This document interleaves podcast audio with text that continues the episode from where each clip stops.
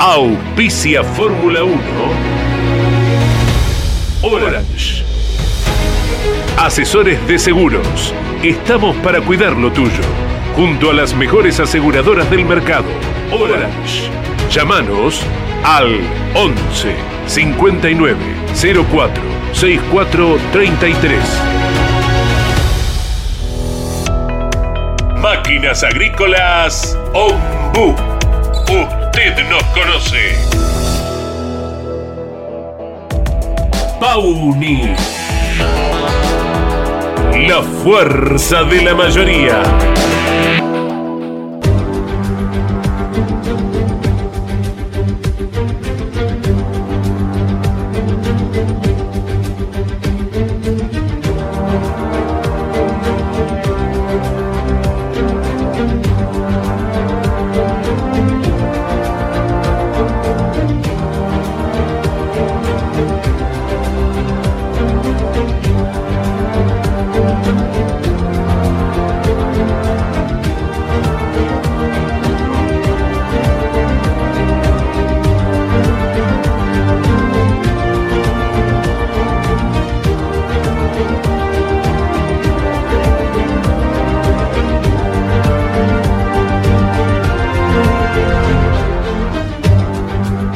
Es la Fórmula 1?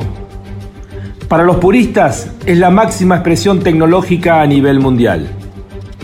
Para los amantes de historias legendarias es nuestro Juan Manuel Fangio, con 46 años, ganando una carrera imposible en el viejo Nürburgring.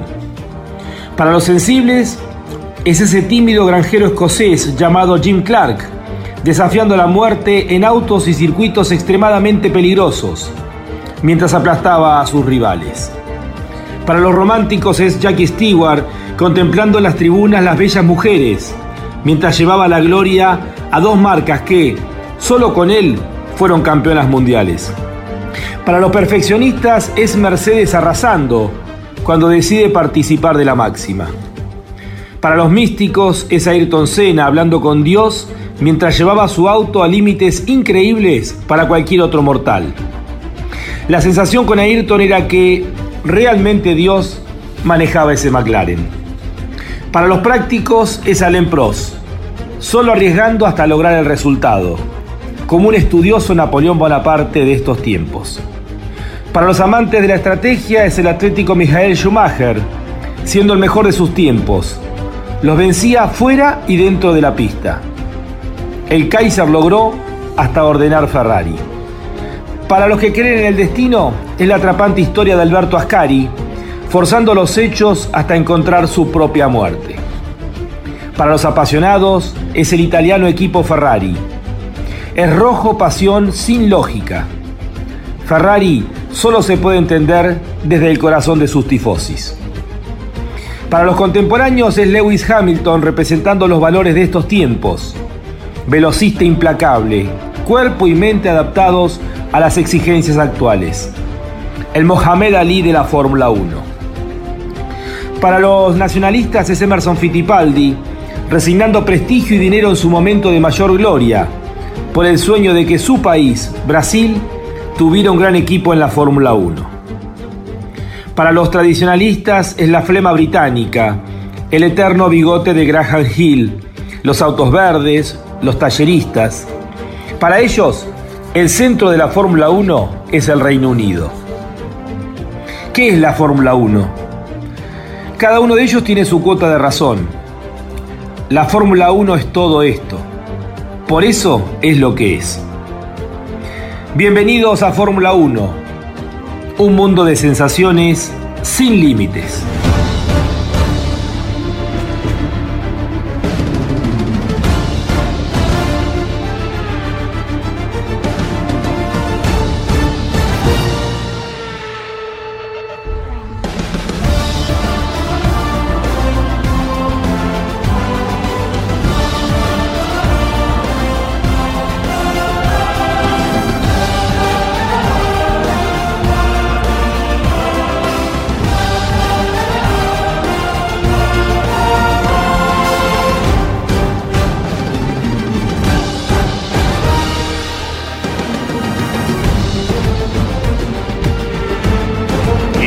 Popular y prestigiosa disciplina del deporte motor del mundo.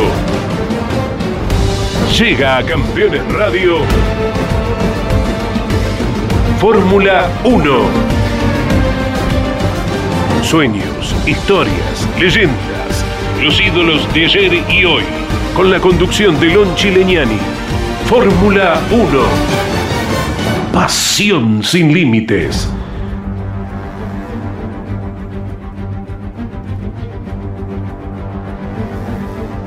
Pasó el Gran Premio de Italia, eh, se incrementan las polémicas y evidentemente en el caso de McLaren comenzó a construir una victoria ya desde el mismo momento que se corrió la carrera sprint. Algunos podrán cuestionar eh, si sirve o no sirve el método, lo concreto que seguramente Richardo cuando clasificó quinto el día viernes podía imaginar un podio, pero difícilmente imaginara la posibilidad de ganar esta competencia, volver a ganar una carrera de Fórmula 1. Lo concreto que ya desde el día sábado con la carrera sprint, eh, Daniel Richardo avanzó, eh, superó a eh, su compañero de equipo, Lando Norris, y también superó a Lewis Hamilton, luego de aquella fallida partida que tuvo el campeón del mundo. El domingo con una largada impecable, hizo lo que podía hacer hasta ese momento, ganarle la primera posición antes de la curva número uno al neerlandés eh, Max Verstappen y de ahí en más tratar de contenerlo. Luego las circunstancias, los errores de Red Bull y Mercedes en los boxes, el toque entre los dos grandes aspirantes a ser campeones este año de la Fórmula 1, simplificaron todo para Daniel Richardo y para Lando Norris, que le han entregado nuevamente una victoria a McLaren. Eh, casi nueve años que McLaren no ganaba en la Fórmula 1, llegó a tocar prácticamente el fondo, estuvo prácticamente en el infierno, peleando allá las últimas posiciones. Y aquel lejana victoria de Brasil 2012 con Jason Button, reitero, hace casi nueve años, parecía ser en algún momento la última victoria de una legendaria marca, una de las tres grandes marcas que tiene la Fórmula 1 junto con eh, Ferrari y Mercedes. Eh, McLaren celebra un 1-2 histórico que ha festejado como merecía, porque vuelve a estar allí en los primeros puestos, aprovechando la potencia del motor Mercedes, las bondades del chasis McLaren y la gran carrera que hicieron estos dos simpáticos pilotos que tienen tan queribles como son Daniel Richardo y Lando Norris. En el duelo tan particular que siguen teniendo, este duelo literalmente ya eh, de autazos que están teniendo los dos máximos aspirantes a la corona, como son eh, Lewis Hamilton y Max Verstappen, Max Verstappen y Lewis Hamilton. El neerlandés en la chicana eh, demostró que Aquellas heridas que habían quedado del Gran Premio de Gran Bretaña todavía están abiertas. Se tocaron eh, un toque mm, propio de carrera para dos pilotos que están aspirando a ser campeones del mundo. Nadie quiere ceder nada eh, y a la salida de boxes de Hamilton se encontraron la chicana número uno de Monza y se tocaron y bueno, eh, quedaron literalmente un auto encima del otro. Fue abandono para los dos. Eh, Verstappen dio una señal clara que eh, le devolvía lo que había sido aquel toque a otra velocidad, por supuesto, en Silverstone. En mi opinión, un toque propio de carrera. Eh, para dos pilotos que están aspirando a ser campeones del mundo. Ahora, si fuera una carrera o fuera un toque entre dos pilotos que normalmente están corriendo, la sensación es que a Verstappen le podría caber una sanción de cinco posiciones para una grilla eh, hipotética del Gran Premio de Rusia. Eh, porque podría haber evitado ese toque. Pero bueno, en estas circunstancias eh, donde se está peleando el campeonato, em, creo que va a quedar en esto, en otra polémica más, un capítulo más que se está abriendo en esta lucha literalmente ya, auto a auto, entre los dos aspirantes a ser campeones del mundo.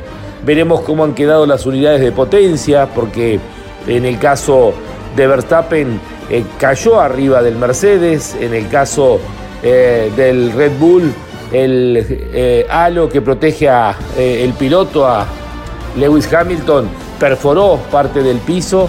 Así que veremos cómo van a quedar los autos y seguramente tendremos novedades en los próximos días porque acá comienza a jugar la alternativa de tener que cambiar la unidad de potencia. Verstappen está al límite y un cambio de unidad de potencia lo llevaría a alargar desde la última posición, como fue el caso de Valtteri Bottas este fin de semana. En el campeonato eh, la diferencia es de 5 puntos, eh, con los dos puntos que sacó eh, de ventaja Verstappen en la carrera sprint del día sábado. 5 puntos nada más para un campeonato que sigue apretado. Para Mercedes la punta del campeonato de constructores, para McLaren la satisfacción de haber ganado en la casa de Ferrari haciendo un 1-2. Tenemos mucho para analizar junto a todos ustedes en este programa especial, en este duelo eh, tan especial que está teniendo la Fórmula 1 en este año 2021 por el campeonato entre Max Verstappen y Lewis Hamilton y la vuelta a la victoria siendo un 1-2 para el equipo McLaren. Bienvenidos a Fórmula 1, un mundo de sensaciones sin límites. Estás viviendo Fórmula 1 en Campeones Radio. Con la conducción de Lon Chileñani.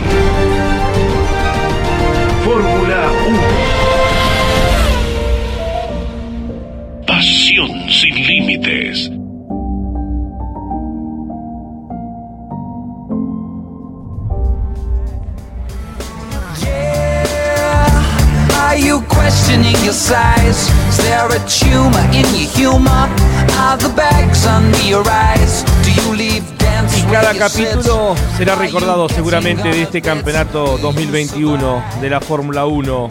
Aquí estamos, como cada día lunes a las 17 horas en Fórmula 1, con la eh, producción, eh, operación técnica y musicalización a cargo de Bruno Tarulli, uno de los jóvenes de campeones.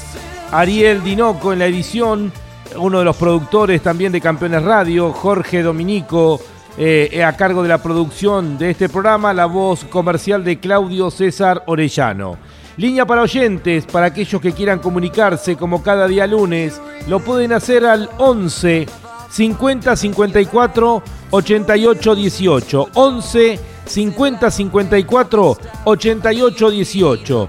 Y antes de tomar contacto con el invitado del día de hoy para poder charlar un rato del Gran Premio de Italia y de estas tres carreras que han pasado en solamente 15 días. Les contamos la información que indica que los comisarios del Gran Premio de Italia 2021 de Fórmula 1 anunciaron la decisión sobre el accidente de Verstappen y Hamilton, decidiendo una sanción para el piloto de Red Bull.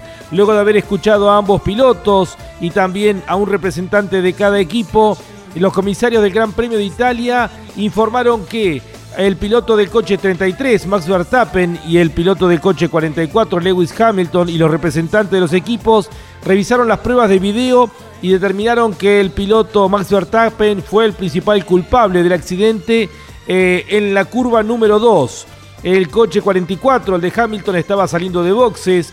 El 33 estaba en la recta principal. En la señal de 50 metros antes de la curva 1, el coche de Hamilton estaba significativamente por delante del 33 de Verstappen. El 33 frenó tarde y empezó a moverse junto al 44. Esto dice el informe oficial.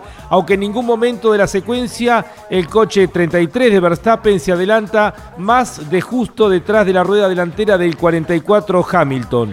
Durante la audiencia, el piloto del coche 33, Max Verstappen, afirmó que la causa del incidente fue que el piloto Hamilton abrió la dirección después de la curva 1 y la apretó hasta el vértice de la curva 2.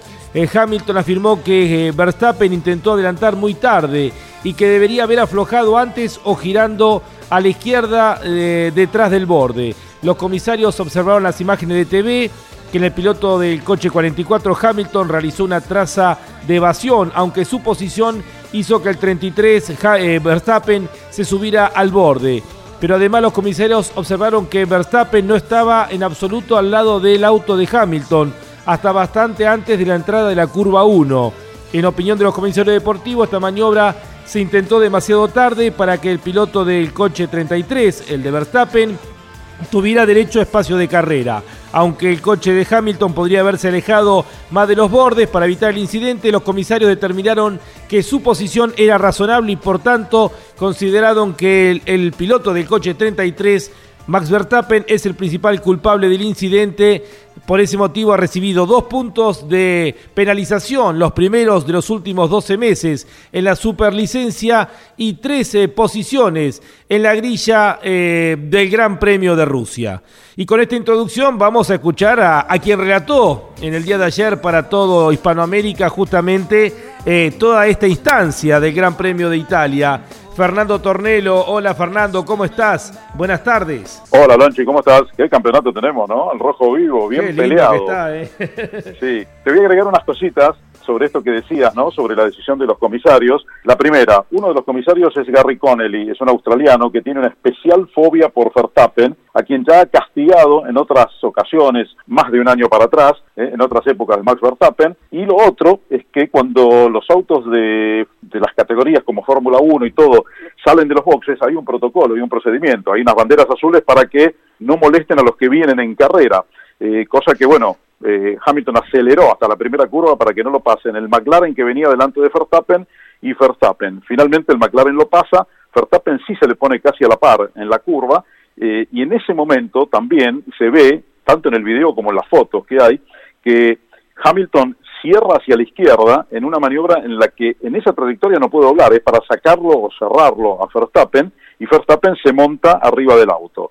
Yo dije que para mí era el 60% de la culpa de Verstappen y el 40% de Hamilton, porque la verdad no veo un culpable nítido entre los dos, tanto como, como sí cree haberlo visto la FIA y los comisarios. Pero bueno, te reitero, hay un comisario con una fobia especial contra Max Verstappen, que eso lo conoce todo el mundo dentro de la Fórmula 1, que es Gary Connelly, el australiano, y a mí me parece que no toman siempre las mismas medidas, ¿no? Porque eh, acá, si correspondía una sanción, era para los dos pilotos, y si no para ninguno. Eh, muchos lo han visto como incidente de carrera, a mí me pareció un poquito más de culpa de Verstappen, los comisarios han visto algo que según ellos es mucho más culpa de Verstappen que de Hamilton, pero esto no hace más que alimentar la polémica, ¿no? Donchi, como, como sabés, se habla, se escribe, y esto va a seguir creo que hasta la próxima carrera, lo que es una constante este año en la Fórmula 1 porque lo que está mostrando Verstappen es que es un piloto tan duro como Hamilton, le ha plantado una lucha que nadie le planteó salvo Rosberg un año y quedó arruinado de la cabeza, ¿no? Se tuvo que ir de la Fórmula 1 Rosberg porque no daba más, pero bueno, es el primer gran rival, así como una roca que tiene Lewis Hamilton. Además, Fernando, es un toque propio de un campeonato tan apretado como el que tenemos, ¿no? Eh, es lógico que los dos vayan a ese límite, ¿no? Sí, no, y además hay que tener en cuenta otras cosas, es decir, ellos dicen que tienen que juzgar los hechos en el momento. Ok, yo creo que el hecho de Silverton era mucho más grave que este. Fue un toque en la rueda trasera a 290 kilómetros por hora. Esta curva de ayer estaban parados a 2 kilómetros por hora, doblan ahí en la chicana. Muy, muy bajo, habrán sido, para poner una figura, 70, 80 kilómetros por hora. El otro accidente fue mucho, mucho más grave y podría haber terminado con, bueno, muchas peores consecuencias. Así que bueno, este es el año que tenemos en la Fórmula 1 y yo digo, nosotros los periodistas de parabienes, ¿eh? A mí, bueno, todo esto que pasa me encanta, nos da letra y nos da para hablar todo el tiempo. Eh, no nos alcanzan, eh, aparte con tantas carreras, ¿no? Eh, terminamos de una historia y empieza otra. Fernando, vos sabés que hace un rato grabábamos Mesa de Campeones y el Pato de Silva, y me gustaría tu reflexión al respecto, decía que Verstappen en lo que va del año nunca ha dejado de intentar las maniobras eh, eh, y, evitar algún encontronazo.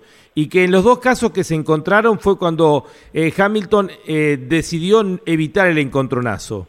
Me gustaría tu opinión al respecto, porque de hecho habla de una maniobra en la largada eh, no la tengo tan clara mentalmente, donde dice que eh, Hamilton tiene que ir justamente a la zona eh, de los llamados, eh, ¿cómo le dicen a las tablas de, cómo le dicen tabla de lavar? Lo, bueno, los pianitos. Sí los, sí, los pianitos, pero para nosotros los pianitos. Sí, fue en la variante de la Roya, en la primera vuelta, después de la largada, ¿no? Donde Hamilton lo quiere pasar a Verstappen y Verstappen hace la trayectoria dentro de una variante que es diferente a la otra, que también es muy difícil para hacer de a dos, y que si no se ponen de acuerdo los dos pilotos no se puede hacer de a dos, o sea, se tiene que hacer de a uno. Lo mismo que pasó en la curva 1, que también es muy, pero muy cerrada. Así que yo coincido con lo del pato, ¿eh? En general, Verstappen nunca cede nada, ni va a ceder. Yo no creo que se vaya a desanimar por esto que pasó este fin de semana. No va a ceder porque ese es es la forma de, correr que tiene Max Verstappen, como hacía Ayrton Senna, no te dejaba un centímetro y cuando lo pasabas te trataba de pasar tres veces en, la vuelta, en la misma vuelta.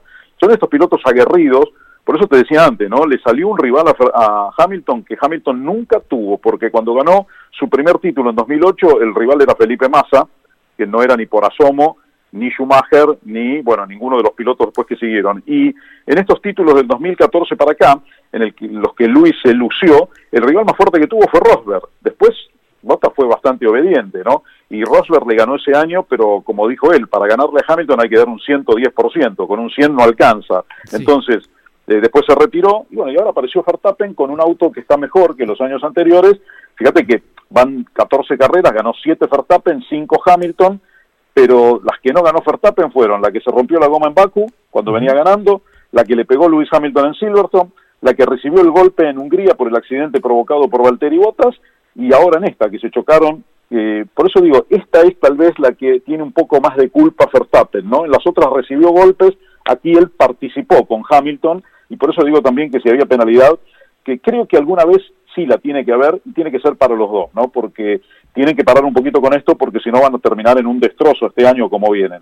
Tres carreras eh, emblemáticas, históricas en 15 días, es muy raro todo, ¿no? Desde aquello que pasó hace solamente dos semanas de Spa, pasando por Sambor, la vuelta de Sambor con una victoria contundente de Verstappen y Monza, pero tal vez uno imaginaba que iba a haber mayor cantidad de reparto de puntos entre los dos principales actores, pero por una cosa u otra, bueno, en definitiva fueron pocos. Sí, bueno, fueron pocos porque, primero, la carrera de Spa fue la no carrera, ¿no? Dio medio punto. Ahora, esos cinco puntos están, son los que hoy hay diferencia en el campeonato, curiosamente. Sí, fue una, fue una farsa. Esa carrera fue una farsa. Yo creo que no tendría que haber dado puntaje porque hacer tres vueltas con el auto de seguridad, mm, para mí, no está en el espíritu del reglamento otorgar puntaje. Ahora, si se hacen tres, cuatro, diez vueltas, pero corriendo, bueno, es otra cosa, pero atrás del auto de seguridad me parece que eso fue más una farsa que otra cosa. Después, en Holanda creo que tuvimos, para mi gusto, una de las mejores carreras del campeonato porque fue pura carrera de Fórmula 1.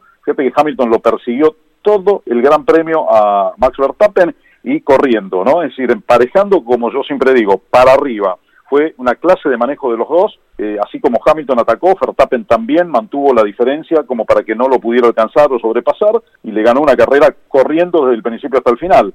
Y bueno, y después ahora esta de ayer que, bueno, lamentablemente se pegaron entre ellos, se tocaron y termina ganando un Richardo con un McLaren que venía creciendo, Richardo una victoria muy merecida porque había largado bien, eh, largó bien las dos veces, ¿no? que hubo relanzamiento también, eh, y bueno, creo que ganó bien ante la ausencia de los dos que eran los candidatos lógicos. Tal cual, eh, seguramente decíamos en la apertura, eh, no imaginaba Ricciardo que iba a poder terminar ganando una carrera cuando clasificó quinto, ya de por sí estaría feliz con eso. ¿Y, qué podemos decir de este resurgimiento de McLaren? seguramente Zach Brown tuvo mucho que ver en esto que en algún momento daba la sensación de un equipo que hasta corría peligro de desaparecer allá en el fondo del pelotón, muy lejos de su historia, con tanta gloria. Sí, eh, la verdad que sí. Yo estoy muy feliz por esto de McLaren, es un equipo que a mí siempre me gustó mucho, desde aquellas épocas de Ayrton Senna, inclusive de antes también, ¿no? Pero, de Emerson, eh, ¿no? Claro, ya de aquellos años 70 con Emerson Fittipaldi, con James Hunt. Bueno, un equipo, la verdad que uno de los grandes equipos de la Fórmula 1 eh, y que haya vuelto a los primeros planos significa que hubo mucho trabajo, porque vos sabés bien que en la Fórmula 1 no se puede ganar de un año para el otro. Es decir, cuando uno se cayó como está caído Williams y viene remontando ahora a Williams, a Williams le va a tomar también tres o cuatro años, que es lo que le tomó a McLaren. Solo que en algún momento eh, los dueños del equipo tienen que decir, listo, basta, hasta acá llegamos, cortamos y empezamos a incorporar a la gente necesaria para recuperarnos. McLaren lo hizo, Zach Brown tomó el equipo, pasó a ser uno de los dueños del equipo, los otros son de, capitales de Medio Oriente, ¿no? Como ya lo saben, después, bueno, hay eh, otros, otros que se van agregando, y el equipo trajo, o, Zach Brown trajo a un personaje que para mí es fundamental, ¿no? Andrea Seidel, cuando Porsche se retiró del Campeonato Mundial de Endurance, de, de Sport Prototipo, bueno, trajeron a Seidel y Seidel empezó a ordenar todo el equipo y bueno, y ahora llegó esta primera victoria en tantos años, en nueve años, ¿no? Sin, sin triunfos. Además, 1-2 con récord de vuelta, bueno, fiesta completa como veíamos en el podio. Tenemos por un lado esta pelea eh, que va a quedar seguramente dentro de las grandes peleas eh, en la historia de la Fórmula 1 cuando pase el tiempo por el título. Pero bueno, cinco ganadores diferentes, cuatro marcas, eh, tres unidades de potencia, obviamente por distintas circunstancias, ¿no? Como el toque del día de ayer. Pero qué buena oferta que está haciendo la Fórmula 1 en, en general, ¿no? Sí, sí, tenemos un gran año. Yo lo que digo, Lonchi, que quien sea que gane el campeonato, Verstappen o Hamilton, Hamilton o Verstappen, va a ser un gran campeón, porque le va a haber ganado a un adversario durísimo. Si gana Hamilton el campeonato, bueno, va a haber enfrentado al adversario más duro de toda su trayectoria, sin ninguna duda. Más allá de que corrió contra Alonso en aquel primer año, pero bueno, perdieron entre los dos y entre el equipo del campeonato. Con Vettel también, la Ferrari, ¿no? Aquella vez también. Sí, pero, pero Vettel con Ferrari le ofreció resistencia hasta cierto punto, hasta que Ferrari entró en una debacle en la parte final del campeonato, Vettel empezó a equivocarse, pero Verstappen sigue, van 14 fechas de 22 que puede tener el campeonato y sigue tan firme como al principio, ¿no? Y sigue, fíjate que le viene de ganar las últimas carreras y corriendo como en Holanda.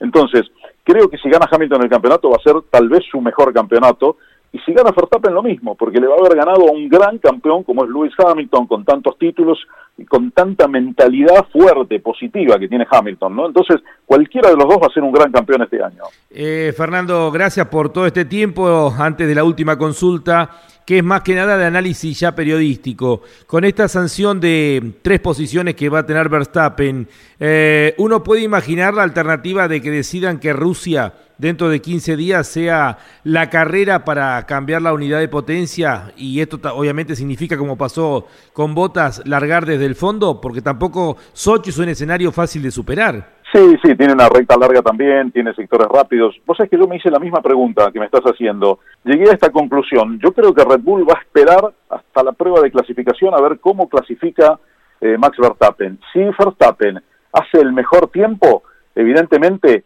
con los tres puestos de recargo cae al cuarto y larga en segunda fila, lo que también indica que tiene posibilidades de ganar, ¿no? Si largando en segunda fila con una buena largada. Entonces no sé si van a usar esta carrera como para cambiar el motor. Si, si le va mal a Verstappen en la clasificación y hace el quinto tiempo, bueno, con tres más de penalidad caería al octavo y ahí yo creo que ya van a optar por, sí, penalizar, cambiar el motor, pero me parece que van a esperar hasta la prueba de clasificación a ver cómo le va a Max. Bueno, Fernando, gracias por, por este tiempo, por tus opiniones. Bueno, hicimos un resumen de los tres fines de semana en, en algunos minutos y, encima nos tocó una carrera como la del día de ayer. Fuerte abrazo. ¿eh? Bueno, un abrazo. Esto está para hablar una semana seguida. No, no, tenemos para hacer dos horas, dos horas. Así es, bueno, un abrazo. Cariño para la familia. Chao, Fernando. Igualmente, gracias. Fernando Tornelo, el relator de el automovilismo, de la Fórmula 1 para Hispanoamérica, ha pasado aquí por Fórmula 1. Los pilotos más destacados del fin de semana nos visitan cada lunes a las 21 en Mesa de Campeones. Análisis y opinión con un estilo único. Buenas noches, les proponemos el análisis del deporte motor. Mesa de Campeones por el Garage TV, con la conducción de Jorge Luis Leñani. Estás viviendo Fórmula 1 en Campeones Radio. Con la conducción de Lon Chileñani. Fórmula 1. Pasión sin límites.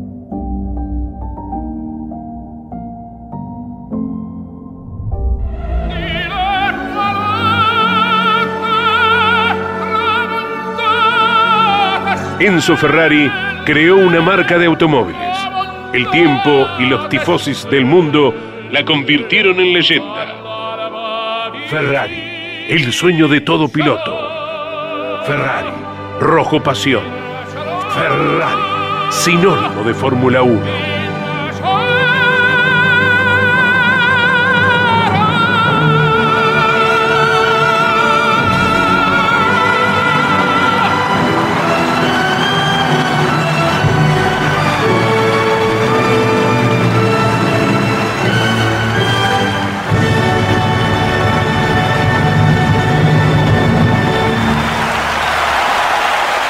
Questo spazio siamo tutti italiani. Benvenuto al spazio Ferrari.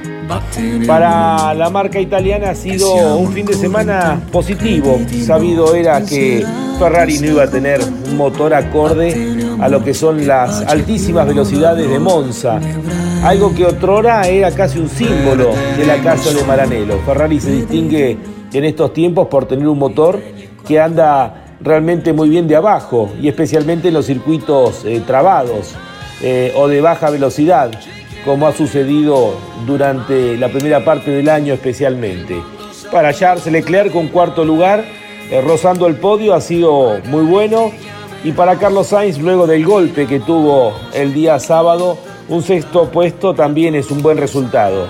Lo que pasa que McLaren, el rival directo, por el tercer puesto en el campeonato de constructores, tuvo un fin de semana perfecto, haciendo el 1-2 con Daniel Richardo y Lando Norris y llevándose inclusive hasta el récord de vuelta. Por eso lo ha superado ahora en esta disputa, carrera a carrera. McLaren le lleva ahora a Ferrari 13 puntos y medio.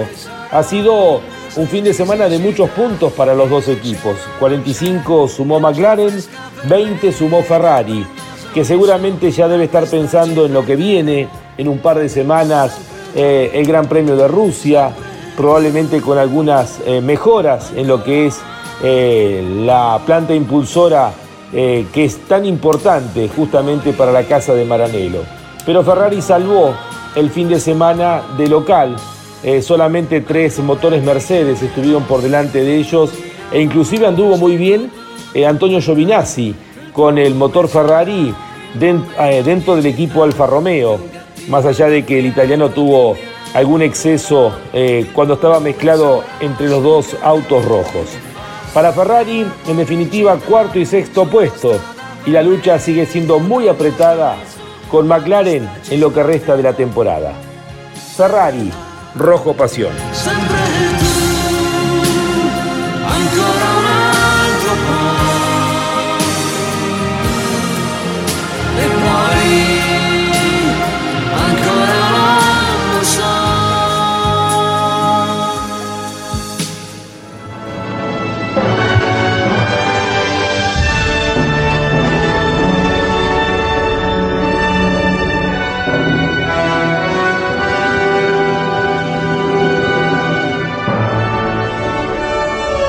Esto fue Ferrari, el sueño de todo piloto. Ferrari, rojo pasión. Ferrari, sinónimo de Fórmula 1.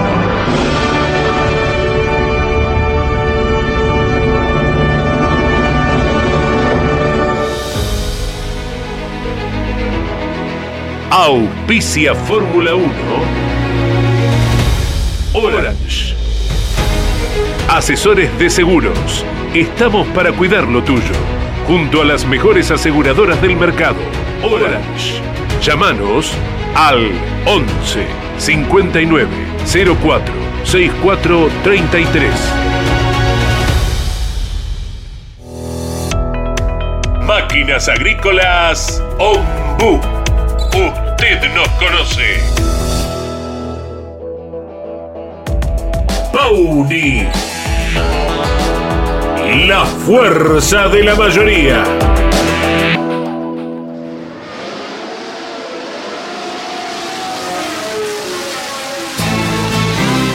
La Fórmula 1 trasciende a los aficionados del deporte motor. La Fórmula 1 atrapa con su magia, velocidad, tecnología, sonido y color. Ahora en Campeones Radio, me gusta la Fórmula 1.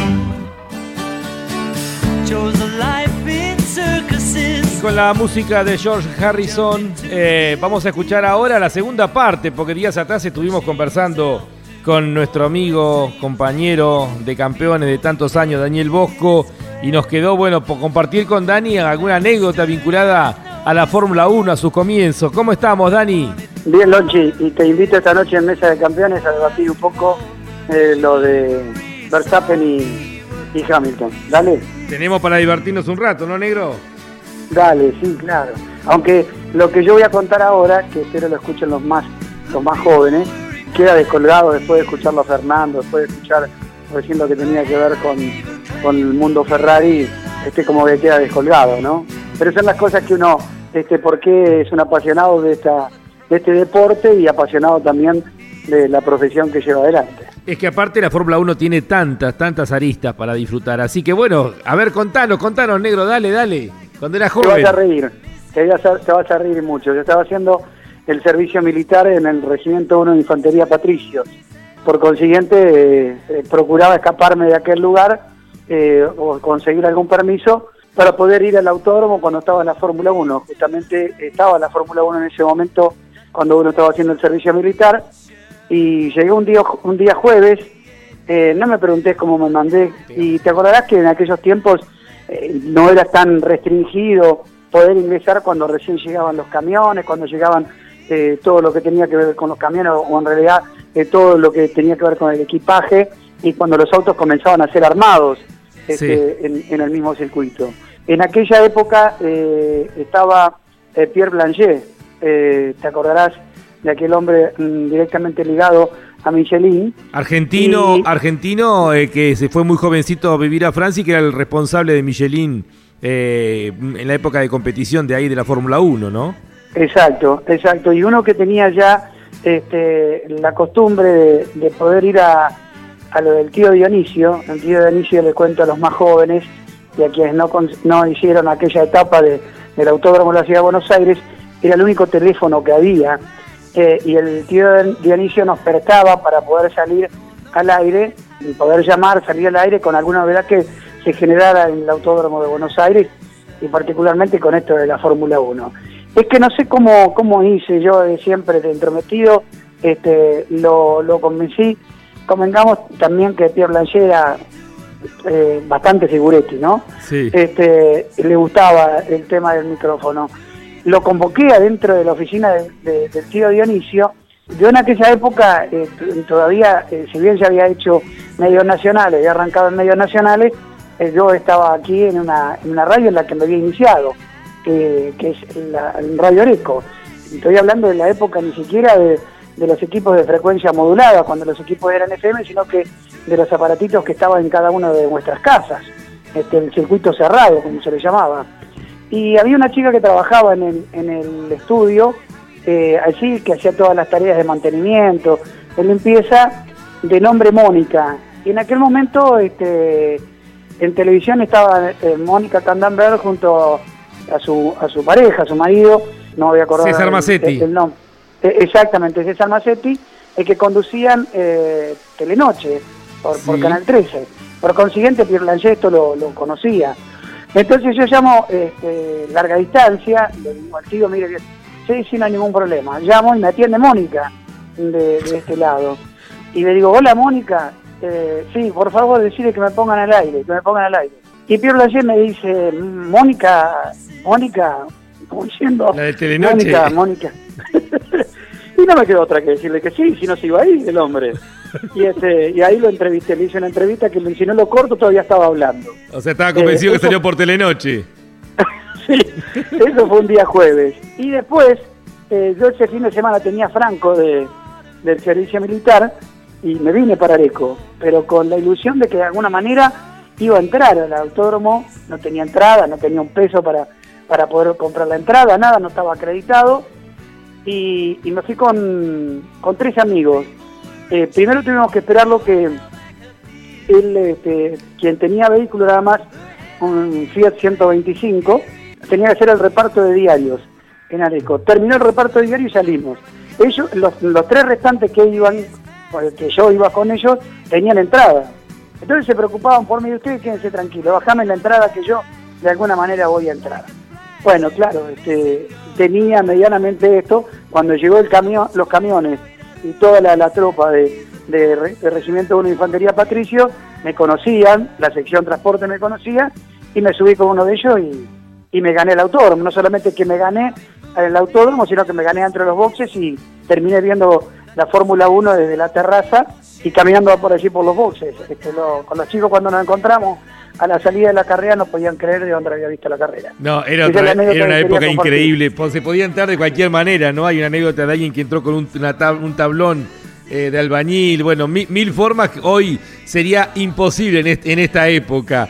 Dani, antes de, despedirte y gracias por esta anécdota que buenísima, que obviamente recordaremos cuando estamos viajando a cada una de las carreras, dame tu opinión acerca del toque de ayer, más allá eh, de que después te vamos a escuchar en Mesa de Campeones. Bueno, si querés después lo debatimos esta noche en Mesa de Campeones, pero yo digo que es un es compartido, es compartido. Eh, primero por cómo entra a pista Hamilton y después mm, de cabrón que es este Verstappen que, que no tiene todavía la, la, mentalidad de, de, sumar para lograr el objetivo del campeonato. Yo creo que este error, por ejemplo, no lo comete en la situación de, de Verstappen no lo comete Hamilton, ¿eh? porque esos pasos, esos caminos ya los ha transitado. Creo que es compartida inicialmente un error, eh, no error de Hamilton, sino que, hace una maniobra creyendo que no viene nadie y después Verstappen este, forzando una situación que solamente él la podía haber evitado y que sabía que a la postre una u otra posición que le iba a otorgar mejor resultado que el que finalmente fue. Hace un tiempo atrás, el quien era el mandamás de la Fórmula 1, Bernie Eccleston, dijo, en primer lugar, las dos primeras chicanas no deberían estar ahí. Si las quitaran, no tendríamos estos problemas cada vez que venimos aquí, mucho antes de que pasara lo de ayer. Un sabio, Bernie Eccleston, que pide más velocidad todavía para, para Monza. Dani, fuerte abrazo, gracias por estar en Fórmula 1. Un abrazo para todos, saludos para todos los chicos también aquí. Chau, Lonche. Daniel Bosco contándonos una anécdota de cuando él recién empezaba, cuando era jovencito, vinculado a la Fórmula 1.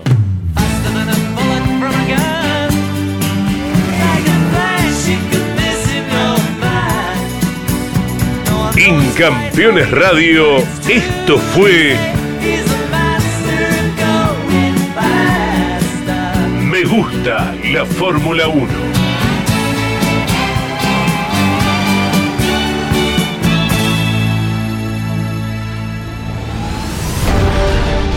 Estás viviendo Fórmula 1 en Campeones Radio. Con la conducción de Lon Chileñani.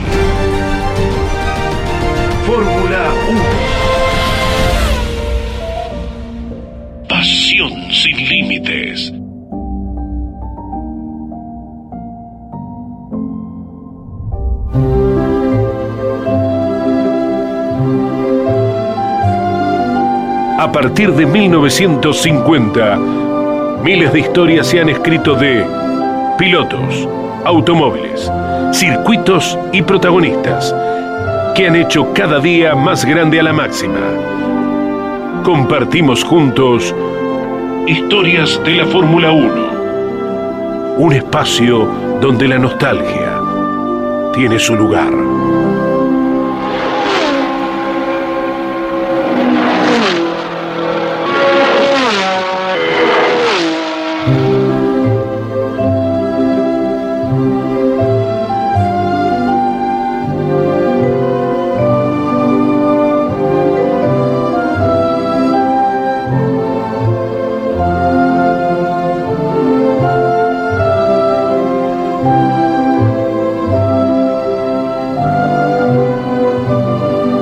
Vamos al 3 de septiembre de 1950.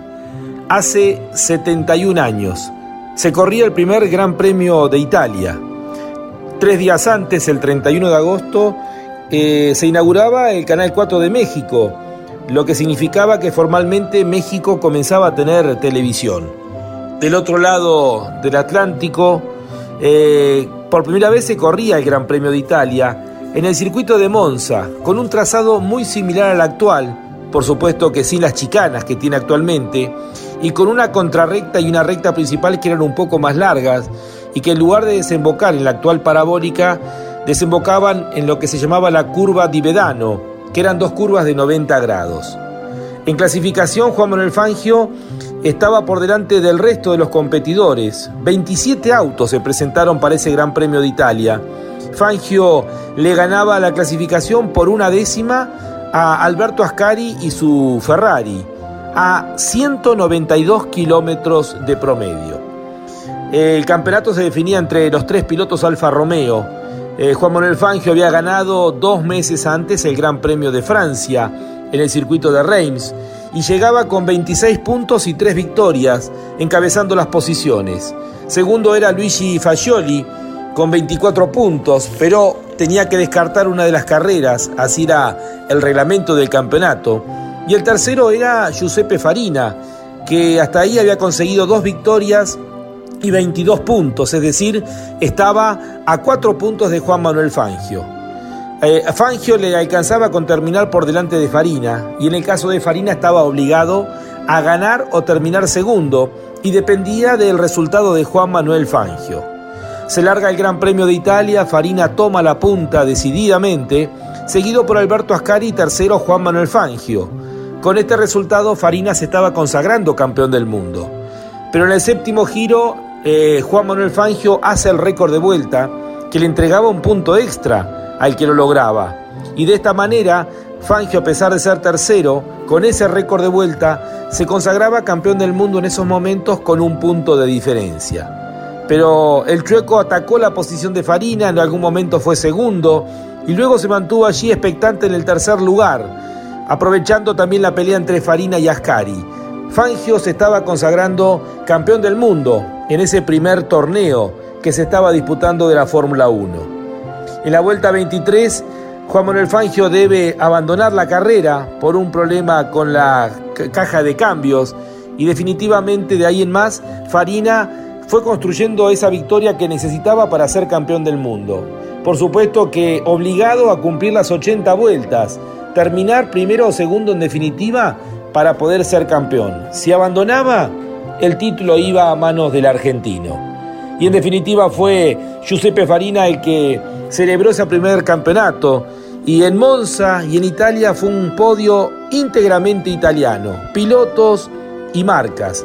Ganó Giuseppe Farina con el Alfa Romeo y de esta manera se consagró campeón del mundo. Segundo, Dorino Serafini que compartió el auto con Alberto Ascari, que también tuvo problemas mecánicos y terminaron segundos con la Ferrari. Tercero, Luigi Fagioli con el Alfa Romeo. Italia celebró íntegramente ese primer campeonato. Pero la anécdota es que Alfa Romeo, cuando tenía que decidir cuántos autos iba a presentar, decidió presentar cinco autos en lugar de tres, ante la amenaza que estaba llegando con la nueva Ferrari, que estaba siendo puesta en pista ese fin de semana había dos autos que eran superiores al resto, entonces se decidió dentro de Alfa Romeo sortear entre eh, Juan Manuel Fangio y Giuseppe Farina quién iba a manejar cada uno de esos autos. La forma de decidirlo fue colocar los números de los dos autos en un sombrero y que los pilotos eligieran un papel y de ahí íbamos a saber qué auto iba a tener cada uno. Fangio no quiso elegir, le dio ese privilegio a Farina que tomó el papel con el auto número 4, que resultó ser el auto más veloz, pero especialmente el más confiable, el que le permitió llegar al final de la carrera y de esta manera llevarse para él el campeonato, el primer título en la historia de la Fórmula 1. Así es la máxima, una historia tras otra con un cofre lleno de recuerdos, un cofre para abrir y disfrutar.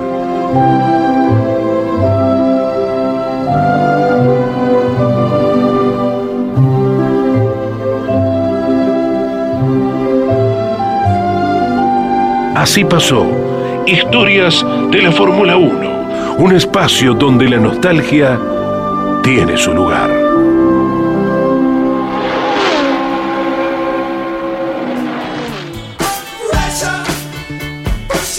Así están todos, bajo presión, y ahí aparecen los errores de los pilotos, de los equipos. No fueron carreras perfectas ni para Red Bull ni para Mercedes. De hecho, Red Bull se equivocó en boxes, algo que no era habitual. Vamos a leer algunos de los mensajes de los oyentes, lo que podamos, le pedimos mil disculpas a todos, pero nos lleva por delante la hora de los días lunes de Fórmula 1 en este programa número 18. Miguel de Hurlingham nos escribió, hola Lonchi, equipo Fórmula 1, soy Miguel de Hurlingham, qué carrerón ayer. Para mí estuvo mal sancionado tanto Hamilton en Silverstone como Max en Monza. Son toques de carrera donde ninguno aflojó. Tenemos una lucha de titanes este año. Abrazo grande, Miguel. Pronto lo vamos a tener al aire. Acá tenemos otro mensaje. Buenas tardes, Lonchi. Todos los fanáticos de la Fórmula 1 estábamos esperando ver a los McLaren otra vez arriba y ganando. Llegó el Monza, nada menos. Daniel Yani desde Firmat Santa Fe. Abrazo grande, Daniel. Eh, mi nombre es Mauricio Brunner, fiel seguidor de la Fórmula 1 de las épocas de Mika Hakkinen. En mi humilde opinión, la maniobra del choque entre Hamilton y Verstappen es la misma que sucede en la primera vuelta en la Chicana 2. La diferencia es que en la primera vuelta Hamilton evitó el choque cortando la chicana y en el choque Verstappen quiso pasarlo o eliminarlo de la carrera. Saludos Mauricio Brunner, eh, por tu mensaje también, gracias. A ver, acá tenemos este, no podemos dejar de leerlo. Hoy más que mandar un saludo lo voy a pedir como flamante ganador de la Fórmula 1. Un saludo y abrazo grande al equipo, campeones, y a todo el grupo de McLaren Fórmula 1 Argentina. El abrazo grande para vos, eh, Cristian, eh, fanático de la página eh, McLaren Argentina que está celebrando este 1-2, la vuelta de McLaren a la victoria. Antes de avanzar ya con la parte final, les cuento que están evaluando para el próximo año que las carreras sprint sean independientes y que no sirvan para ordenar la grilla definitiva. Esto permitiría que ingresen otras carreras clásicas como puede ser Mónaco o Spa-Francorchamps, por ejemplo, que con el resultado de la clasificación del día viernes se haga una carrera sprint con mayor cantidad de puntos de las que se están entregando actualmente y la misma grilla sirva para que el día domingo se corra el Gran Premio. Esta es una evaluación y pareciera ir para ese lado. Eh, para el próximo año las carreras sprint que serían tres o cuatro. Este año queda una todavía cuando se corra el Gran Premio de Brasil. Al cierre de Fórmula 1 llega Claudio Daniel Leñani con motor informativo.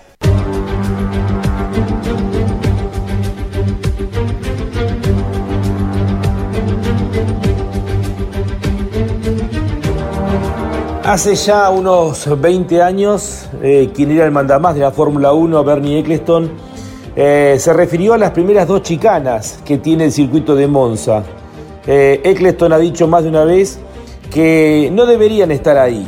Si las quitaran no tendríamos los problemas que venimos teniendo año tras año.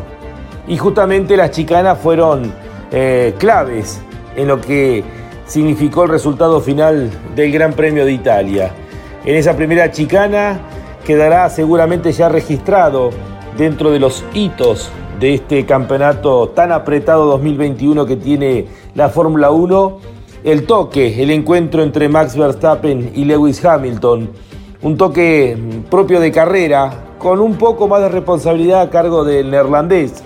Impresionan ya las fotos que comienzan a llegar, donde el halo ha sido una pieza fundamental porque la rueda trasera derecha del auto de Verstappen literalmente caminó por arriba de la cabeza de Lewis Hamilton. Veremos en definitiva durante la semana las declaraciones. Lo concreto es que Max Verstappen ha plantado eh, que esto va a seguir hasta el final del año, respondiendo a aquel toque que tuvieron entre los dos máximos contendientes que tiene la Fórmula 1 este año, eh, Lewis Hamilton y Max Verstappen en el Gran Premio de Gran Bretaña. Solamente cinco puntos hay de diferencia entre los dos aspirantes al título.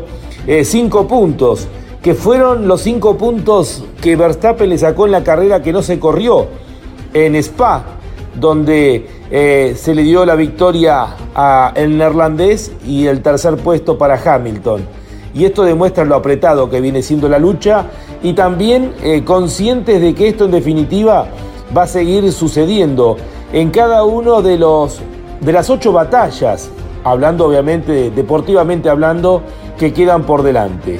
El próximo desafío será Rusia dentro de dos semanas, un circuito que a priori como parecía aquí en Italia favorece a Mercedes y a Hamilton, pero todos sabemos lo que pasó este fin de semana. Los Mercedes, que eran los grandes candidatos, finalmente se quedaron sin nada. El motor Mercedes consiguió un 1-2 con McLaren, 1-2-3 con Valtteri Bottas. Pero la lucha y cada vez que estén cerca en la pista, eh, vamos a ser conscientes de que de aquí en más se puede repetir lo que sucedió en Gran Bretaña y lo que sucedió este último fin de semana en Italia.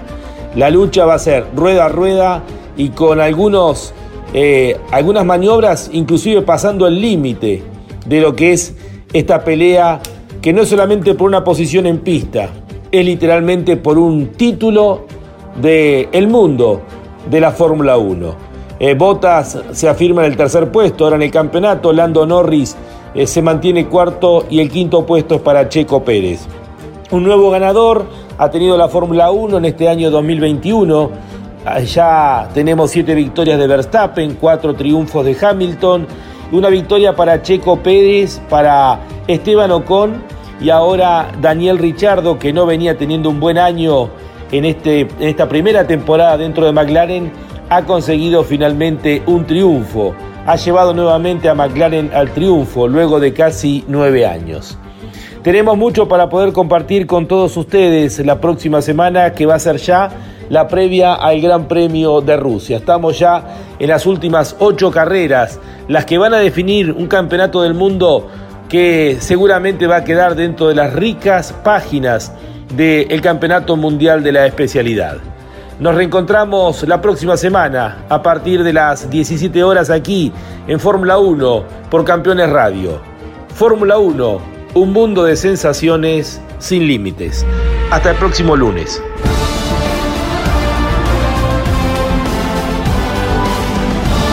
Esto fue Fórmula 1. La más popular y prestigiosa disciplina del deporte motor del mundo pasó por Campeones Radio. Fórmula 1. Sueños, historias, leyendas, los ídolos de ayer y hoy con la conducción de Lon Chileñani. Fórmula 1, pasión sin límites. Hasta la próxima semana.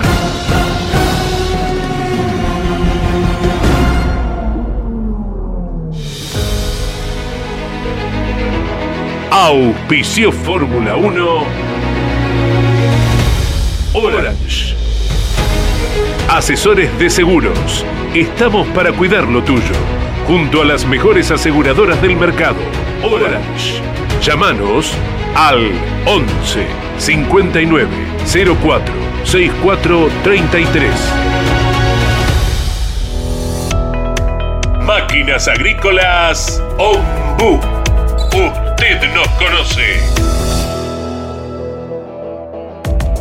Pauni. La fuerza de la mayoría. Campeones Radio.